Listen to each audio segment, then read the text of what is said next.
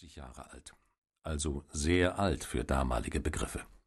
Er war ein berufsmäßiger Erbe. Als Sohn eines Herrn über eine bescheidene Grafschaft im sächsischen Sublinburg bei Helmstedt beerbte er nach und nach alle großelterlichen und elterlichen und schwiegerelterlichen Verwandten, so dass ein immer bedeutenderer Territorialbesitz in seiner Hand zusammenfloss. 1106 war er, die genauen Umstände sind unbekannt, von Kaiser Heinrich V. zum Herzog von Sachsen erhoben worden. Das hinderte ihn nicht daran, bald schon einen scharfen Kurs gegen den Kaiser einzuschlagen. Die für diesen vernichtende Niederlage in der Schlacht von Welfesholz war das Werk Lothars.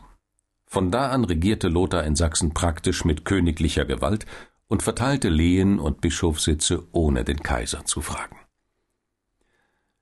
Zwar rühmt die historische Überlieferung die Regierung Lothars als Friedenszeit, doch das erste einschneidende Ereignis nach seiner Wahl war der Krieg gegen einen Usurpator.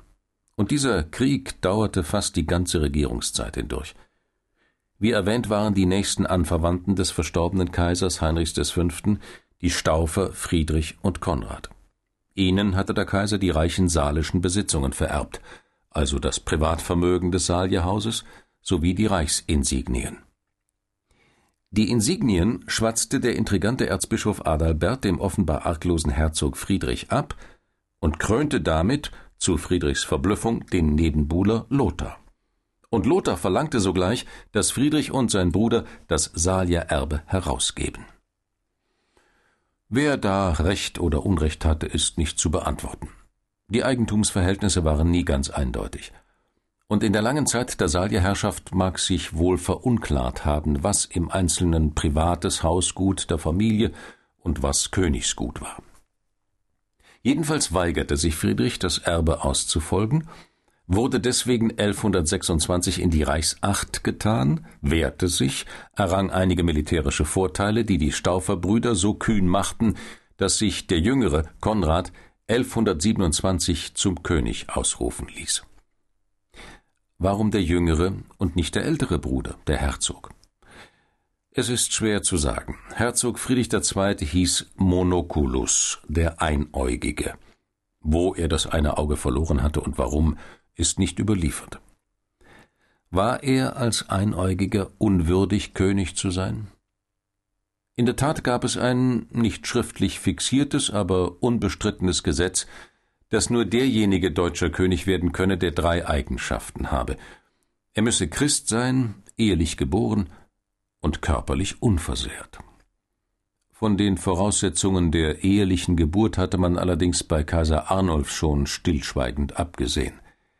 Galt der einäugige Friedrich also als nicht unversehrt?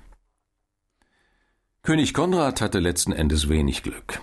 Nach anfänglichen Erfolgen prasselte Niederlage auf Niederlage auf ihn und seinen Bruder nieder, und 1134 mussten die beiden klein beigeben.